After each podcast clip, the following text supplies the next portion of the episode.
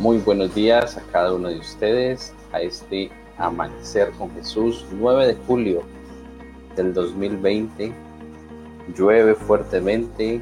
Anoche hubo un temblor de 5.5 en Zapatoca, Santander.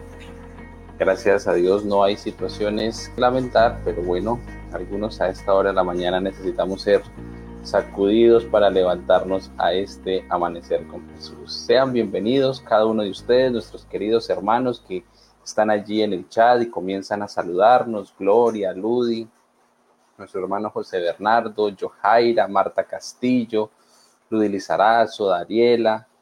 Gracias por compartir con cada uno de nosotros este bello programa en el cual aprendemos, en el cual podemos compartir y esta manera dar a otros el Evangelio de salvación.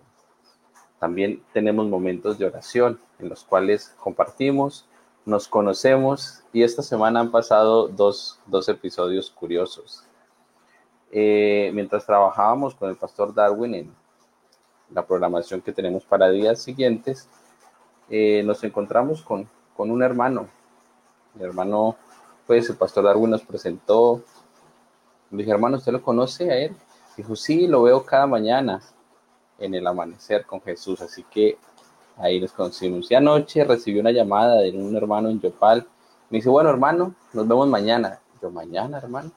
Dijo, sí, en cada amanecer con Jesús. Bueno, de esa manera podemos compartir. Y al momento de compartir, mis hermanos, tú lo puedes hacer ahora. Lo puedes hacer ahora en estos momentos allí con tus amigos y para quienes nos han pedido los audios también se han preparado. Y allí está el link, en estos momentos se los estoy dejando en el chat para que puedan compartirlos. No te olvides de compartir para también a los que ya salen a trabajar y no pueden quedarse a esta hora para ver el programa, podrán escucharlo unos 20 minutos después de que este programa termine. Hermanos, nos sentimos gozosos de que el Señor nos ha cuidado hasta ahora y queremos nuevamente recordarles tener cada uno de sus cuidados al momento de los alimentos, de lavarse las manos, de usar su tapabocas. Es muy cansón, claro que sí, pero es por el cuidado. No caigamos de pronto en la en la tranquilidad de que no pasa nada. Los números a nivel país siguen creciendo Así que cuidémonos, hagamos nuestra parte, estamos seguros que el Señor hará la suya, pero cuidémonos, por favor, no dejen de lavar las manos de los niños, el mercado cuando llegue a casa. Así de esta manera estaremos un poquito más protegidos. Gracias Andrea, Lady, Elena, Judith y Pastor Joel. Buenos días, ¿cómo amaneces? Hola, muy buenos días, mi hermano Jason. Me alegra saludarle esta mañana un poco lluviosa, pero felices de estar en comunión los unos con los otros y con la palabra de Dios. ¿Cómo amaneció? ¿Cómo le ha ido? ¿Bien? Bien, bien, bien, bien. Así que contentos de saludar a cada uno de nuestros hermanos y bueno, aquí estamos. Sí, muy felices, muy contentos de saludar al hermano José Bernardo, a la hermana Carmen Bravo, al hermano Orlando Delgado. Es un privilegio saludar a nuestros hermanos que muy fielmente se conectan y muy temprano están allí saludándonos. Eso nos llena de alegría. A Harold, a eh, Eduardo Rojas, Glencia Echeverry, Johaira Darriaga, Noelia Ramírez. Gracias por estar aquí con nosotros. Un abrazo grandote. Amor, buenos días. También tú estás con nosotros hoy. Un abrazo grandote, dile mi amor. Un abrazo. Buenos días a todos los hermanos, buenos días hermano Jason, a todos nuestros amigos que fielmente están en nuestro amanecer con Jesús. Qué bueno despertarnos hoy con eh, la vida que el Señor nos regala, una oportunidad para alabarle, para glorificar su nombre hoy en este día. Así que hoy les vengo a hablar, hermanos, sabemos que durante esta semana estamos construyendo nuestros hogares, ¿verdad? Estamos tratando de cómo hacer que este hogar que el Señor nos ha dado sea un hogar donde los ángeles reposen, donde haya uno, un ambiente celestial.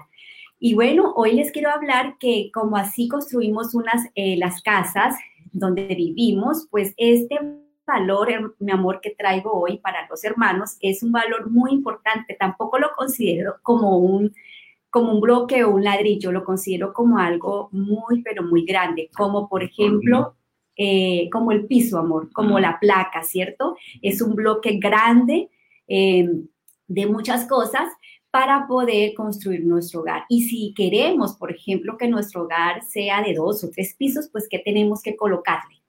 Una base, una, base, una plancha, ¿cierto? Una plancha grande para poder seguir construyendo. Eh, este valor no puede faltar, hermanos queridos, y no solamente eh, dentro de nuestra vida conyugal, sino también dentro de las relaciones que tenemos eh, con otras personas. Por ejemplo, este valor no puede faltar en el ámbito laboral, no puede faltar en el ámbito de, de las relaciones de amistad. ¿Cuál será ese valor? Pues voy a hablarles de la bienaventuranza y de ahí vamos a sacar el valor. La bienaventuranza para los esposos, para la vida conyugal, pero que también trasciende para las demás relaciones, dice así, Bienaventurados el hombre y la mujer que no se gritan entre sí, porque la suavidad convierte el hogar en un sitio apacible y encantador para vivir. Así que el valor, ¿cuál sería? Amor. Que no se gritan entre sí. Es el valor del Efesios 5:33. Respeto. Muy bien. Efesios 5:33 nos habla acerca de que los esposos deben amar a sus esposas. Sí, el esposo debe amar a su esposa, pero la mujer debe respetar a su esposo. Y bueno, el apóstol Pablo es bien enfático en eso, porque creo que nosotras las, las damas eh, eh, faltamos el respeto. Eh, eh, por eso eh, el apóstol Pablo nos habla aquí. Y pues la verdad es que muchas veces he faltado el respeto. Pero, queridas hermanas, les hablo más que todo a ustedes, no puede faltar eso en nuestro hogar. Cuando hacemos, empezamos a deteriorar nuestro hogar. Y hay un versículo también en, en Primera de Pedro 3, 2 y 4 que voy a hablarles.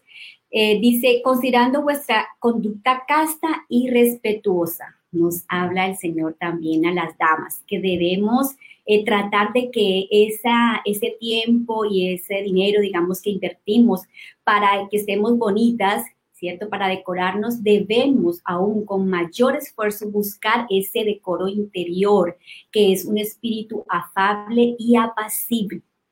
Entonces, ¿cómo podemos ser respetuosos en nuestro hogar? Bueno, tenemos que tratar a la otra persona yo pienso que es tratar a la persona viendo a esa persona como que es y realmente efectivamente es, es un hijo de Dios.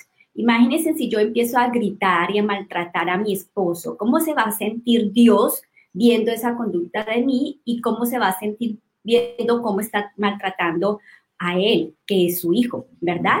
Entonces, el respeto tiene que ir en esa medida en que somos iguales, somos hijos de Dios y que debemos tratar a la otra persona como es, un hijo de Dios, ¿sí? Y de esa manera, entonces, vamos a hacer que nuestro hogar siga creciendo y vemos que siga eh, aumentando de niveles, un segundo tercer piso, sea mucho más grande y el Señor nos va a ayudar. Ese espíritu afable y apacible, realmente, hermanos, es el espíritu de Cristo en nuestro corazón. Procuremos siempre buscar al Señor, que el Señor nos dé ese espíritu afable y apacible y que en nuestros hogares no hayan gritos, no haya nada de estas conductas irrespetuosas porque van a malograr nuestro hogar. Dios nos bendiga en este día. Muchísimas gracias, amor. Realmente es tan valioso y tan importante eh, construir un hogar donde el Señor reine porque eh, el hogar tiene trascendencia para la felicidad, el gozo y el éxito en esta vida y en la eternidad. También nuestra vida espiritual puede deteriorarse si nuestro hogar se está deteriorando. Así que es muy valioso esto y por supuesto una de las grandes pandemias de las cuales se está hablando ahora es la de situaciones emocionales difíciles. El hogar es el refugio donde esta pandemia puede ser detenida. Así que gracias, amor, por estos tips tan importantes. Muy bien, tenemos un invitado hoy que queremos saludar con alegría. Muchos hermanos lo conocen, otros tal vez no, pero él estuvo aquí en el llano. Él es el pastor Henry Beltrán. Pastor, bienvenido a Amanecer con Jesús. Hola, Pastor Joel, Marisela, qué alegría saludarlos en esta mañana y saludar a cada uno de los camaritas del llano. Es una hermandad muy especial. Dios me premió solo con 13 mesecitos, un año y un mes de ah, compartir con esta linda hermandad allá en el llano. Luego, como departamental de evangelismo de la asociación, tuve la oportunidad de ir a Granada, a Lejanías, a Yopal y otras más. Entonces es una linda hermandad, gusto saludarlos, gratos recuerdos y para cada uno de ustedes, qué privilegio para mí estar hoy en Amanecer con Jesús con cada uno de ustedes. Gracias por la invitación, Pastor Joel, Marisela, hermano Jason. Y aquí estamos para compartir unos momentos la palabra de Dios en esta mañana. Muy amables, gracias. Amén, amén, pastor. Muchas gracias. Pastor, Dios le bendiga. Gracias por estar con nosotros. Ya le están saludando aquí el hermano Eduardo Rojas, Ángela María Sánchez. Qué bien, qué bien, pastor. No se han olvidado. Muy bien, hermana Ángela María Sánchez González. Es un privilegio saludarles en esta mañana. Y bueno, hermanos, vamos a abrir ese Facebook, vamos a compartir la transmisión de Amanecer con Jesús hoy y vamos a compartir juntos la palabra de nuestro Dios en ese llano, aunque el pastor Joel y Marisela dicen que ha amanecido lloviendo. Aquí llueve, es frío, congelado en esta ciudad de Bogotá. claro, pastor, claro que sí. Muy bien, así que a los hermanos que tal vez eh, son nuevos, queremos contarles que el pastor Henry Beltrán es el eh, presidente de la Asociación de los Llanos Orientales, con sede en Bogotá. Alto Magdalena. El presidente de los Llanos Orientales es quien habla. Tuve un lapsus hoy. Pastor, era que estaba pensando en la bienvenida y justo se pero el Alto Magdalena es su asociación, Pastor. Gracias. La Asociación del Alto Magdalena es una asociación tan, tan especial y es la que ha uh, otorgado el espacio a las nuevas asociaciones y campos locales. ¿Cuántos, pastor, cuántos en, en la cuenta llevamos que han nacido del Alto Magdalena? Oh, mi Dios, buena pregunta. Bueno, comencemos aquí porque me coge. tenemos la de Ibagué, tenemos la del Huila, ahí van dos, tenemos la de Los Llanos, tres, y dos aquí en Bogotá, cinco, así rápidamente, aunque otras más que surgieron en épocas anteriores. Pues así es, es una gran bendición. El Señor ha sido bueno con su iglesia, ha habido un crecimiento y bueno, vamos adelante. Pastor, es momento de orar, de colocarnos en las manos del Señor. Por favor, guíenos en este momento tan especial. Oremos en esta mañana, amado Padre, para nosotros es un privilegio poder buscarte a través de este medio como es la oración.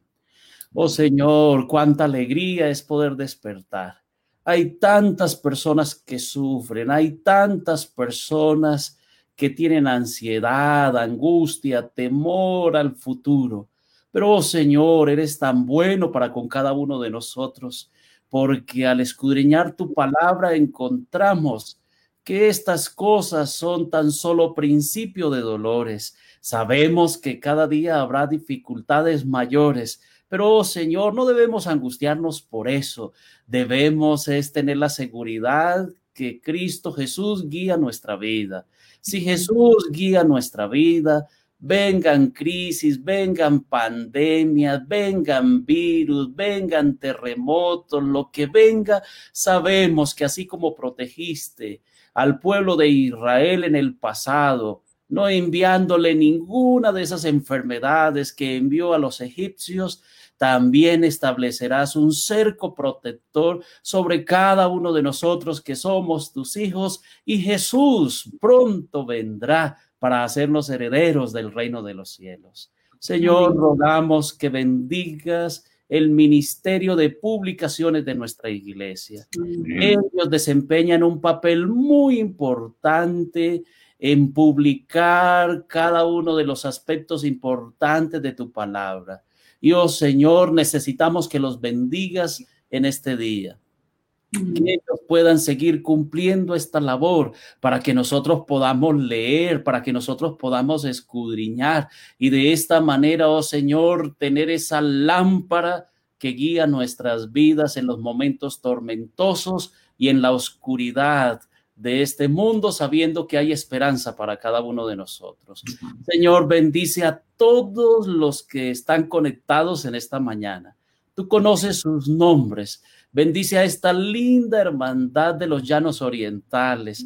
Ellos son fervorosos, son guerreros al exponer tu palabra y dan a conocer tu mensaje. Te ruego que bendigas de igual manera a la administración de tu iglesia en los llanos, en cabeza del pastor Joel, su querida esposa e hijos, y que, oh Señor, a través de ellos fluya tus bendiciones sobre toda la hermandad y que hoy sea un día de esperanza al estudiar el tema respecto a una profecía tan importante que es para nosotros en este tiempo final. Bendícenos, oh Señor, danos el gozo de compartir tu palabra y de estar juntos en un momento muy ameno, en este amanecer con Jesús. Te lo agradecemos en el nombre de Cristo Jesús. Amén. Amén. Amén. Muchas gracias, pastor. Dios le bendiga también muchísimo en su dirección allí en el Alto Magdalena, a su esposa, a sus hijitos, donde quiera esté. Amén. Muy bien, y es momento de entrar en materia porque el tiempo siempre corre rápido. Hay una profecía que el Señor dejó en la antigüedad, una profecía espectacular que está en Deuteronomio, el capítulo 18, el versículo 15. Dice, un profeta de en medio de tus hermanos, como yo, te levantará el Señor tu Dios, a él oirás. ¿De qué profeta se estaba hablando en ese momento? Se estaba hablando profetizando que vendría el Mesías Jesucristo y sería un gran profeta. Y esa profecía hoy vamos a eh, ver cómo de manera especial Jesús pronunció, entre otras, esta tan especial que queremos estudiar hoy y que le hemos llamado la gran profecía de nuestro Señor. Y es aquella profecía que Jesús pronunciase junto a sus discípulos allí sobre la ciudad de Jerusalén.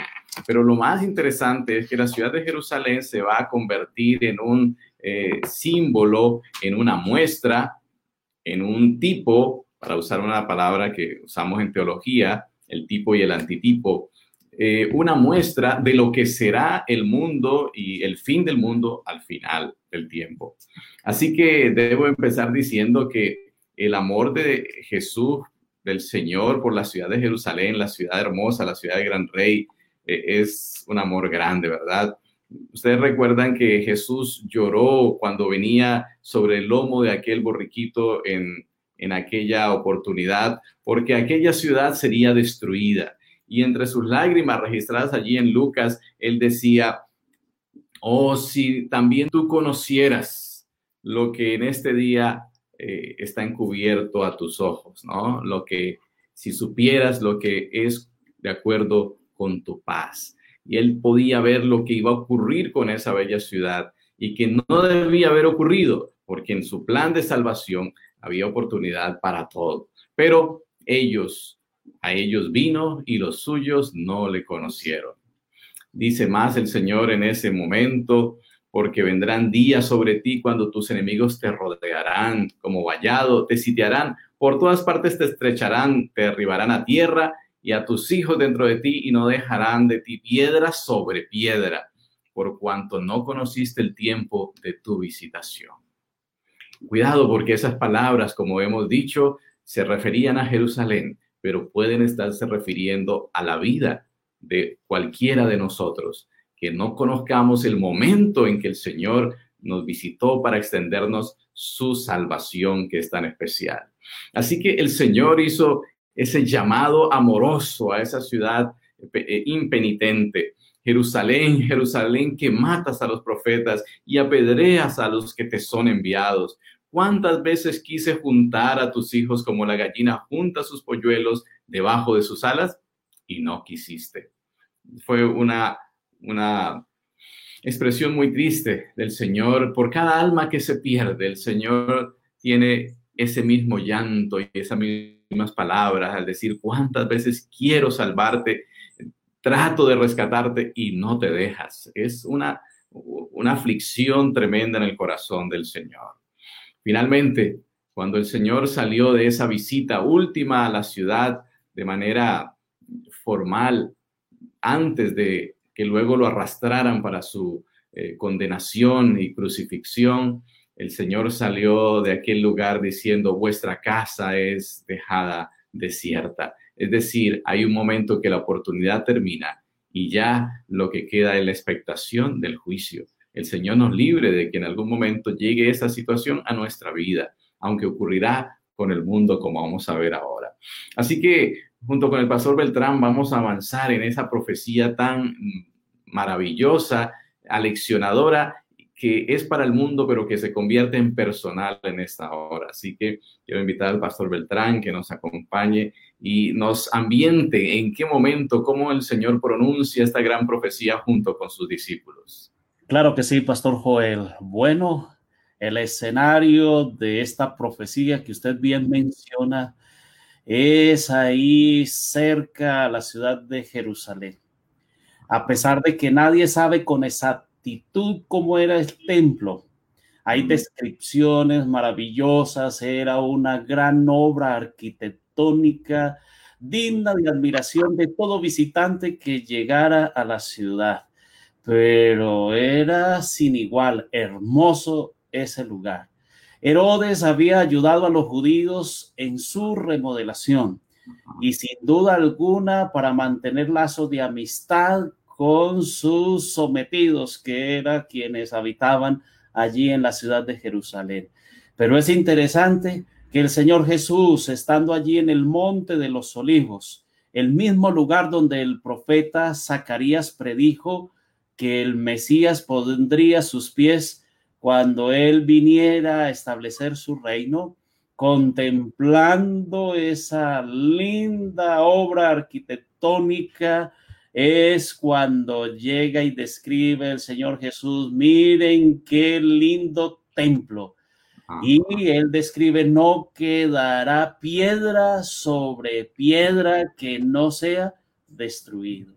Pero los discípulos se admiraron y comenzaron a hacer preguntas, inquietudes. ¿Cómo es posible que este templo vaya a ser destruido? Saben, queridos hermanos, que al igual que los discípulos, nosotros hoy en día tenemos preguntas, Pastor Joel. Así es. Cada uno de quienes están siguiendo este programa Amanecer con Jesús. Hay preguntas, querido hermano. Quizás usted pueda levantar la mano allá donde se encuentra. Y hay preguntas que te atormentan en esta mañana. Señor, ¿y qué va a pasar? He visto por las noticias a los hermanos que están allá al borde del río, el que baja ahí por Granada, que sus cultivos han sido afectados, Señor. ¿Por qué? ¿Por qué su economía se va a ver en dificultades? Sin lugar a dudas han hecho préstamos al Banco Agrario y otras cosas. Hay bastante invierno y nos preguntamos, nos preguntamos con este tema de la pandemia, ¿qué irá a pasar? Ayer hubo un pico de muertes aquí en la ciudad de Bogotá. No sé cómo está ya el tema en los llanos, pero es interesante que tenemos preguntas y los discípulos también tenían preguntas y la hicieron en ese momento y le dijeron al Señor, Señor, en Mateo capítulo 24, el versículo 3, y ahí está esa primera pregunta. ¿Cuándo serán estas cosas? ¿Y qué señal habrá de tu venida y del fin del siglo? Otras versiones dicen, y del fin del mundo. Hermanos, los discípulos frente a un magistral, hermoso templo construido y era el orgullo de la nación en aquel entonces. Y ahora el Señor Jesús les responde, vea qué interesante, no quedará piedra sobre piedra. Ellos quedaron supremamente alarmados. ¿Cómo es eso posible? Saben, queridos hermanos, nosotros, aunque este mundo tiene dificultades, algunos nos amañamos acá. Estamos amañaditos. Dígame si no, lo que conozco, el lugar donde ustedes viven, esos amaneceres, atardeceres, esos lugares, esos ríos, esas cascadas espectaculares que hay en el llano es amañador, es un lugar muy especial. Si va uno por el lado de lejanías, dígame, Señor, qué hermandad tan querida. Ahorita hay cosecha de naranjas, mandarinas. Eso es muy delicioso, es una tierra prometedora. Hoy en día dirían es la tierra que fluye leche y miel. ¿Cómo no nos vamos a amañar en este mundo? Pero el Señor nos dice que este mundo, queridos hermanos, donde vivimos, estoy seguro, no aguanta más. Jesús viene pronto. Jesús tiene un lugar maravilloso para cada uno de nosotros. Por lo tanto, cuando los discípulos preguntaron, Pastor Joel, Señor, dinos, ¿cuándo serán estas cosas y qué señales habrá de tu venida y del fin del mundo? También esa pregunta nos la hacemos nosotros en nuestros días. Y el Señor pronosticó, y tal como Él lo dijo, así se cumplió. Él dijo, queridos, que habría eventos inminentes que declararían el pronto advenimiento de Cristo Jesús a esta tierra. Pero ¿cuáles serán esos eventos inminentes? Está en los versículos 4 y 6 de las Sagradas Escrituras, porque la Biblia dice, respondió Jesús y les dijo, mirad que nadie os engañe, porque vendrán muchos en mi nombre, diciendo, yo soy el Cristo, y a muchos engañarán. Y hermanos, quiero hacer énfasis en esa palabra engañar. ¿Será que para este tiempo final algunos comercializan con la salvación? ¿Será que algunos nos asustan más de lo debido? ¿Será que habrán falsos engañadores? Pues yo le creo al Señor porque así lo dijo el Señor Jesucristo.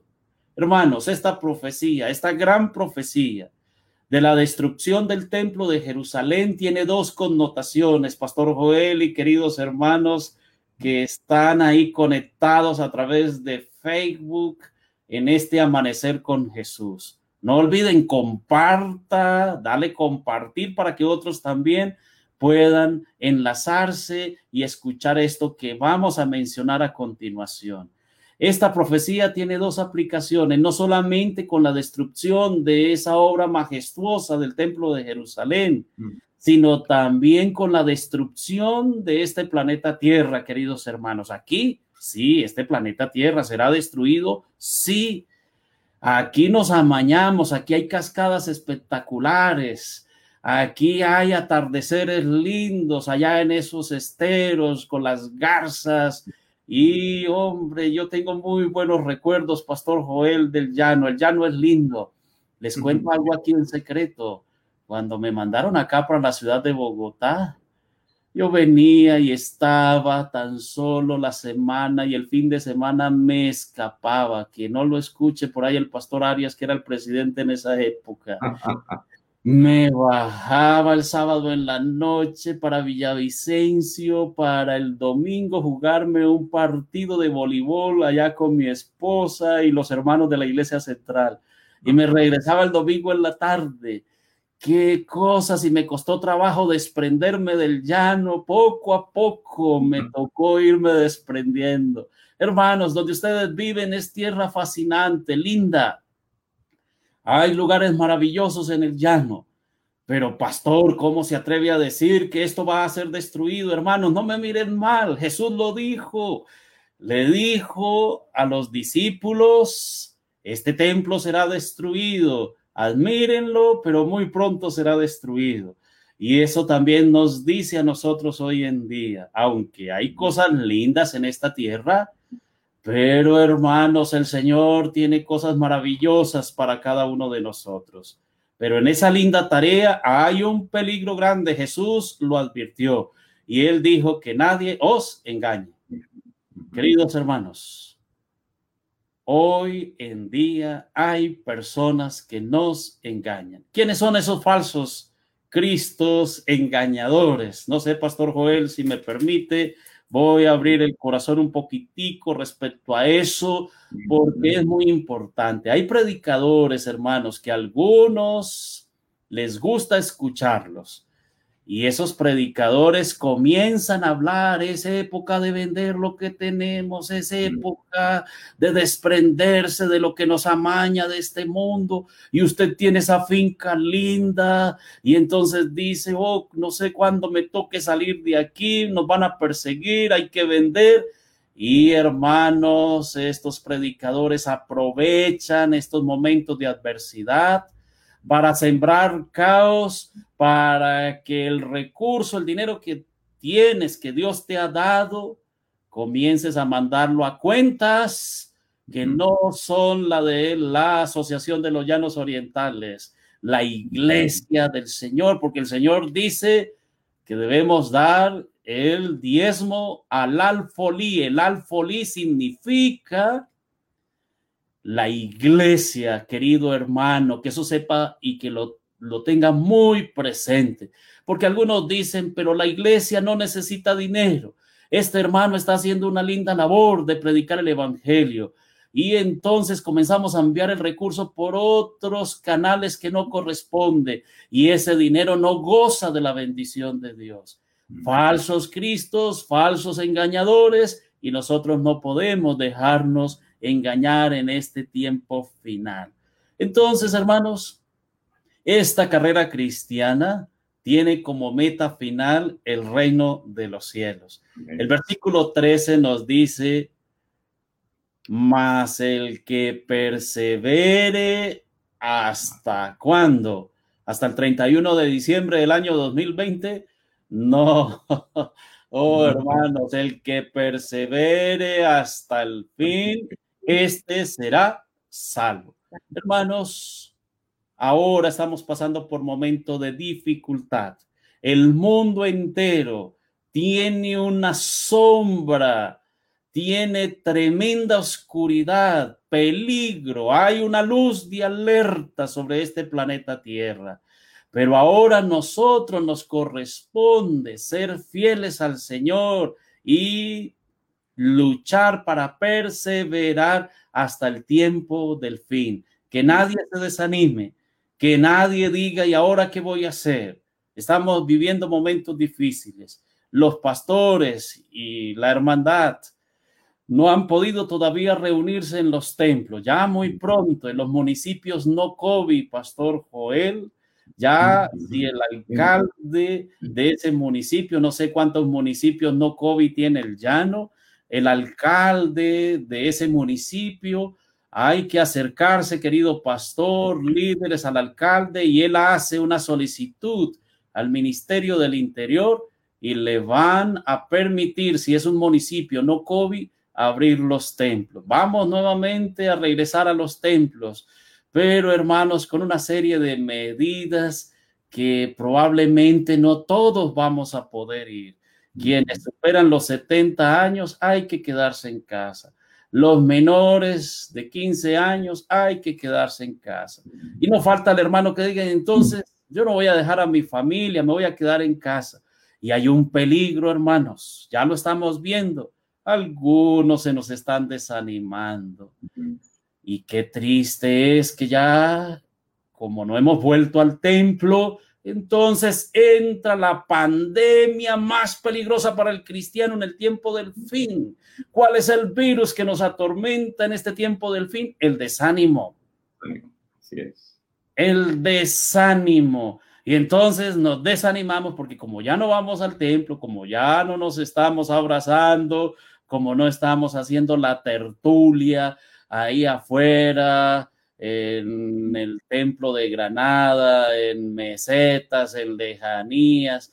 Dígame esa tertulia ahí en la iglesia central de Villavicencio o en Jerusalén, poder dialogar ahí afuera, acostumbrados a los juegos, porque eso es parte vital de nuestras costumbres como cristianos. Pero hermanos, hay un virus terrible. No es el coronavirus 19, es el virus del desánimo, querido hermano. Es probable que en esta mañana esté hablando para alguien que está desanimado. Querido, el Señor te dice en el versículo 13 de Mateo capítulo 24, el que persevere hasta el fin, este será salvo. Hermanos, que nadie nos vaya a quitar ese privilegio de ser salvos. Y la última parte, porque ya viene otro invitado que está ahí esperando sentadito para también intervenir en el tema de hoy. Hermanos, me gusta el versículo 14 de Mateo capítulo 24. Y será predicado este evangelio del reino en todo el mundo para testimonio a las naciones y entonces vendrá el fin. Hermanos, testimonio, predicación para que el fin venga pronto. Aquí está el centro de la mayor profecía, porque algunos se han atrevido hoy en día, esos falsos, esos falsos Cristos, esos falsos engañadores, a colocarle fecha a la venida de Cristo Jesús. Pastor Joel, vemos con alarma predicadores que se atreven a decir, bueno, yo no quiero dar fechas ahorita, pero ustedes los han oído. Algunos dicen que por ahí para el 2030. Otros se atreven a decir que ya han pasado seis años y que viene el séptimo y le hacen una serie de aplicaciones y dicen que ya ahorita mismo. Y entonces dicen algunos, bueno, yo pensaba sembrar un cultivo de maíz, yo pensaba sembrar unos buenos aguacates Hams para poder exportar y otros planes allá en Yopal, piña desagradable que hay, tantos planes que hacemos como seres humanos. Pero algunos dicen, ¿para qué? Algunos padres que quieren que sus hijos salgan adelante, ellos necesitan estudiar, deben prepararse, pero ¿para qué si Cristo ya viene pronto? Querido hermano, no se trata de fechas. Jesús dijo que el día y la hora nadie lo sabe. Se trata es de permanecer, perseverar. Se trata de hacer lo que nos corresponde, predicar el Evangelio, porque de esta manera, si exhortamos a otros del pronto advenimiento de Cristo Jesús, entonces, hermanos, Jesús regresará y nos encontrarán listos. El regreso de Jesús está a las puertas, pero de nosotros depende que ese día sea una gran realidad y que cuando Jesús regrese podamos estar con Él en el reino de los cielos. Resumo mi intervención. La gran profecía, hermanos, que se está hablando en esta mañana, tiene que ver con el tiempo del fin, tiene que ver con la gran señal. Y esa gran señal que falta por cumplirse es la predicación del Evangelio. Se tomó como base la destrucción del templo de Jerusalén. Así como fue destruido el templo, también será destruido este mundo, aquí donde nosotros vivimos. Pero ¿qué debemos hacer? Hermanos, perseverar. Si alguien de ustedes está desanimado por la crisis que está viviendo, pues hermano, recupere ese ánimo, dele ese reinicio, así como los carros cuando la batería ya no quiere funcionar. Hay que reiniciar el corazón, el espíritu misionero y vamos adelante. Jesús viene pronto. Gracias, Pastor. Gracias, Pastor, porque Qué interesante cómo es tan actual esta profecía que el Señor dio y cuánto nos toca a nosotros en estos momentos finales del mundo y cuánto debemos estar preparados. Y como usted dijo, aquí tenemos al pastor Carlos Moreno también, nuestro secretario de la asociación, acompañándonos en este estudio acerca de eh, Mateo 24. Pastor, buenos días, bienvenido a Amanecer con Jesús. ¿Qué más señales, qué más ocurrirá al final de este mundo? Buenos días, Pastor Joel. Buenos días para el Pastor Henry Beltrán. Siempre es un gusto saludarle, escuchar este evangelista.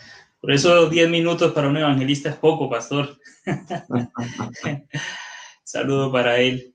Eh, las señales, bueno, ya en, cuando hablamos de los sellos, en dos programas anteriores hablamos justamente de las señales en el sol y en la luna.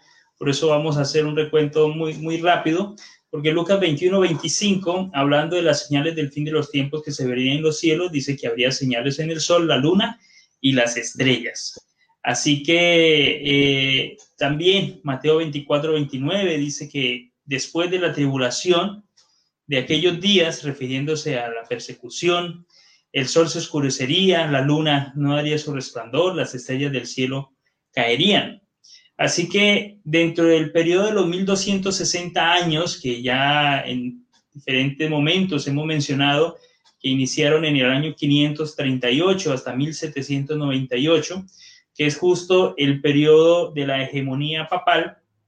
Después, en, medio de ese periodo y justo después de la persecución, se dieron varios de estos eventos. Uno de ellos, pues el 19 de mayo de 1780, fue el oscurecimiento del sol, un evento que no se ha podido explicar aún qué fue lo que ocurrió, porque no fue un eclipse, ¿sí? No fue un eclipse, no fue que la luna se interpuso entre el sol y la tierra y entonces hubo oscuridad, no hubo, no hubo eclipse, no se pudo eh, explicar como tal. Así que fue un evento asombroso, maravilloso, pues que la palabra de Dios había profetizado y que se cumplió ese día, 19 de mayo de 1780. el profesor Samuel Williams de la Universidad, Universidad de Harvard describe que esa oscuridad se aproximó desde el sudoeste entre las 10 y 11 de la mañana y continuó hasta la medianoche.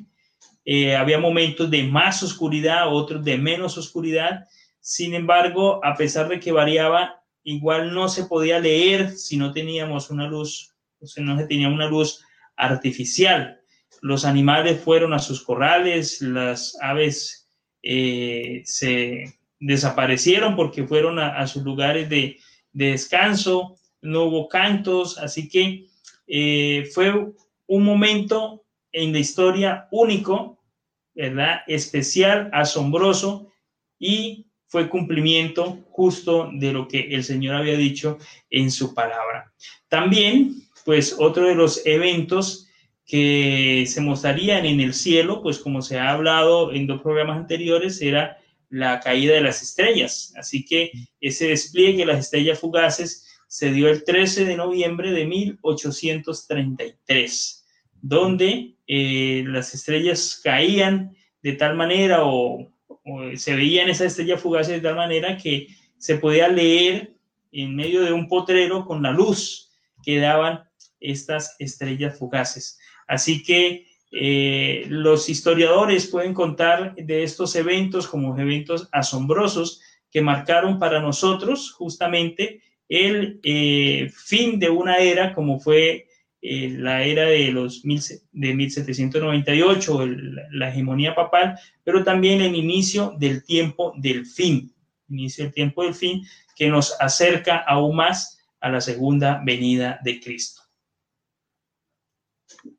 Excelente. Pastor, tremendo el, ese, ese, tema de que esas profecías, esas señales de las cuales usted nos habla, pues ocurrieron ya hace varios años. Así que las cosas están todavía más cerca que cuando creímos. Esto es realmente desafiante. Ahora, eh, esto nos lleva a, a, la siguiente parte nuevamente con el pastor Beltrán, ¿no? Al analizar la condición del mundo y la preparación que debemos tener en este momento para afrontar estas circunstancias que nos han correspondido.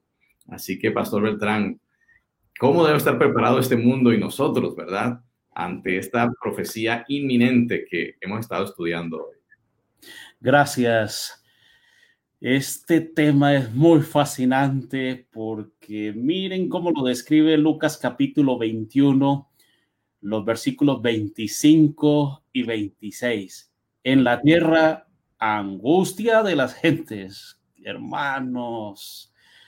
Cuánto añoramos es que nos hablen buenas cosas, de paz, de tranquilidad, pero ¿cómo así? La Biblia dice en la tierra angustia de las gentes, confundidas a causa del bramido del mar y de las olas, desfalleciendo los hombres por el temor y la expectación de las cosas que sobrevendrán en la tierra.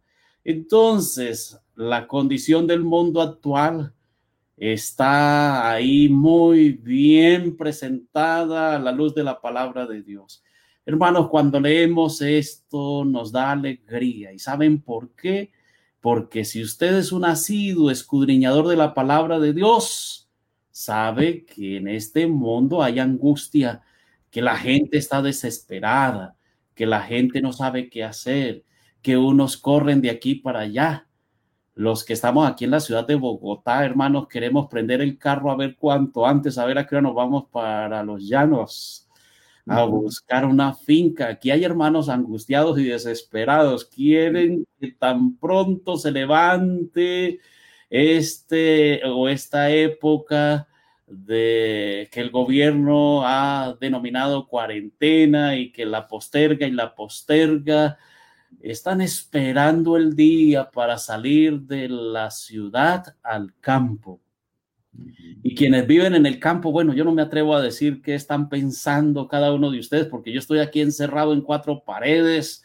Cuando veo ese estudio donde está el pastor Joel con árboles verdes allá en la parte de atrás y aquí solo bloques y ladrillos, hermanos, dice uno, qué alegría poder contemplar el verdor de la naturaleza.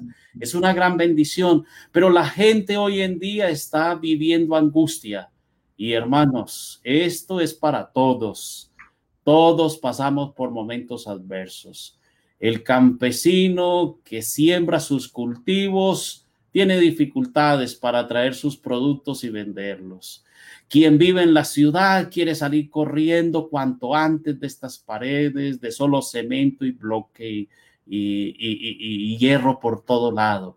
Este mundo es un mundo de angustia porque hay dificultades, pero ¿cuál será el pronto acontecimiento después de estas señales que el pastor Moreno nos describió perfectamente? Describe las sagradas escrituras en los versículos 30 de Mateo capítulo 24. Entonces verán al Hijo del Hombre que vendrá en una nube con poder y con gran gloria. Qué maravillosa noticia en esta mañana. Cuando el ser humano pasa por momentos de angustia, cuando hay virus, cuando hay terremotos, yo no me di cuenta, pero al leer las noticias esta mañana se describe que anoche la Tierra se movió 5.5, creo, y hubo temblor, la tierra gime, ya no aguanta más y los seres humanos corren de un lugar para el otro angustiados, con problemas, con dificultades. Este mundo no aguanta más, queridos hermanos. Apreciados amigos, vi que hay más de 200 personas conectadas a través de Facebook siguiendo la señal pueden todavía compartir porque viene el momento final y comiencen a escribir sus nombres porque vamos a orar por ustedes. Si alguien está pasando por un momento de angustia, pues somos de los que describe ahí Lucas capítulo 21, los versículos 25 y 26. Angustiarnos es normal en nosotros los seres humanos. Y tú que escuchas allí y estás viendo la señal, puede estar angustiado. ¿Cuál es tu angustia? Yo no lo sé pero Dios sí lo sabe. Y Mateo capítulo 21, el versículo 22 dice, ahí hay una linda promesa, todo lo que le pidamos al Señor creyendo en oración lo vamos a recibir. Hermanos, Ahora vienen unos minutos especiales en este amanecer con Jesús. Vamos a orar. Comiencen ahí en el chat de, de, Facebook y comiencen a escribir su nombre y bueno, el pedido de oración Dios lo conoce porque va a ser extenso, pero coloque ahí en pocas palabras y ahorita los pastores vamos a orar pidiendo al Señor que esa promesa, que todo lo que le pidamos a Él, creyendo, en oración lo vamos a recibir. El mundo está angustiado, nosotros como cristianos también nos angustiamos porque hay crisis, hay dificultad, pero hermanos, nos angustiamos con esperanza y esa esperanza es el pronto advenimiento de Cristo Jesús. Aunque tenemos angustia, tenemos confianza en que las cosas van a mejorar en tu momento de angustia, de dolor, de aflicción, si colocamos eso en las manos de Cristo Jesús. Pero cuando estas cosas comenzarán a suceder, ¿y qué debía hacerse? ¿Qué dijo Jesús? Lucas 21, 28. Cuando comiencen estas cosas a suceder, dijo él, ¿qué debemos hacer, hermanos? Correr ir a escondernos por allá en la Macarena, bien adentro. ¿Para dónde corremos? Quienes estamos aquí en la ciudad de Bogotá, ¿hacia dónde vamos a correr? Sé que hay alguien o hay varios siguiendo a nivel internacional también esta señal. Vi por ahí que hay alguien en Charlotte eh, siguiendo la señal. El hermano Gerson está ya un saludo para usted, querido hermano, y su familia. Saben, queridos, ¿qué debemos hacer nosotros en este tiempo del fin? Eh, cuando sucedan estas cosas. Lucas 21, 28 dice, cuando estas cosas comiencen a suceder, erguíos y levantad vuestra cabeza, porque vuestra redención está cerca. Oh, Pastor Joel, qué maravilloso. Yo pensé que teníamos era que correr a escondernos. Pensé que hay que encerrarnos y no hablar con nadie. Pensé que hay que deprimirnos. Pensé que si usted vive en un edificio de 15 pisos, mirar para abajo, qué hacer, ¿saben? Hoy en día las personas, producto de las enfermedades mentales, toman decisiones funestas en su vida. Intentan y otros se quitan la vida. Otros van como le ocurrió a una paisana mía. Me dio mucho dolor el año pasado. Todos los colombianos fuimos impactados por esa noticia. Ella con su niño fue allá en la ciudad de Ibagué en uno de los puentes de la variante que hay para no ingresar a la ciudad en la vía Bogotá-Armenia, decidió lanzarse al vacío, más de 100 metros de profundidad, con su niño. Ella lo amarró con prendas de vestir a su cuerpo. Qué escena tan triste. Tomar esa decisión de lanzarse al vacío para quitarse la vida. Hermanos, ¿Qué debemos nosotros hacer, querido amigo, que sigue la señal en esta mañana? Dice la palabra de Dios, erguíos y levantad vuestra cabeza porque vuestra redención está cerca. Queridos, levantémonos. Las señales están cumplidas. El Señor Jesús viene pronto. Y finalmente, porque el tiempo se acaba, y como dijo el pastor Moreno, para los evangelistas, a veces el tiempo es muy corto, pero ¿qué dijo Jesús en, cuanto a la certidumbre de esta profecía?